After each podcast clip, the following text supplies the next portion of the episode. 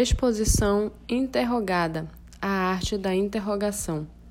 Objetivos desta técnica: aliviar a SPA, reacender a motivação, desenvolver o questionamento, enriquecer a interpretação de textos e enunciados, abrir as janelas da inteligência. Todo estresse é negativo? Não. O estresse só é negativo quando é intenso, bloqueia a inteligência e gera sintomas.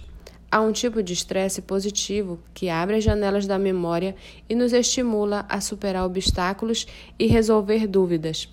Sem esse estresse, seus sonhos se diluem, nossa motivação se, se esfacela. A educação produz o estresse positivo ou negativo? Frequentemente negativo. Por quê? Devido à transmissão do conhecimento frio pronto e sem sabor.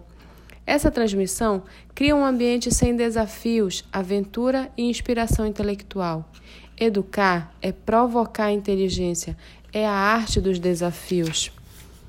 Se um professor não conseguir provocar a inteligência dos alunos durante sua exposição, ele não o educou. O que é mais importante na educação, a dúvida ou a resposta? Muitos pensam que é a resposta, mas a resposta é uma das maiores armadilhas intelectuais. Quem determina o tamanho da resposta é o tamanho da dúvida.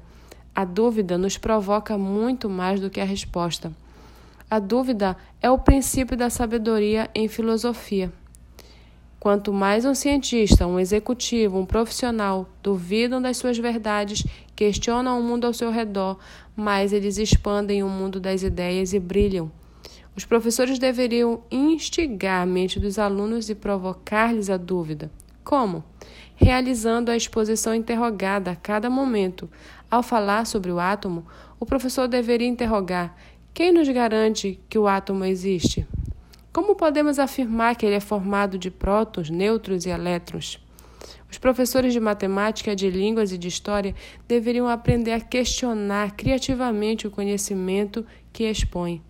As palavras porquê, como, onde, qual o fundamento disso devem fazer parte da sua rotina. A exposição interrogada gera dúvida. A dúvida gera o estresse positivo e este estresse abre as janelas da inteligência. Assim, formamos pensadores e não repetidores de informações. A exposição interrogada conquista primeiro o território da emoção, depois o palco da lógica e, em terceiro lugar, o solo da memória. Os alunos ficam super motivados e se tornam questionadores e não uma massa de pessoas manipuladas pela mídia e pelo sistema. A exposição interrogada transforma a informação em conhecimento e o conhecimento em experiência.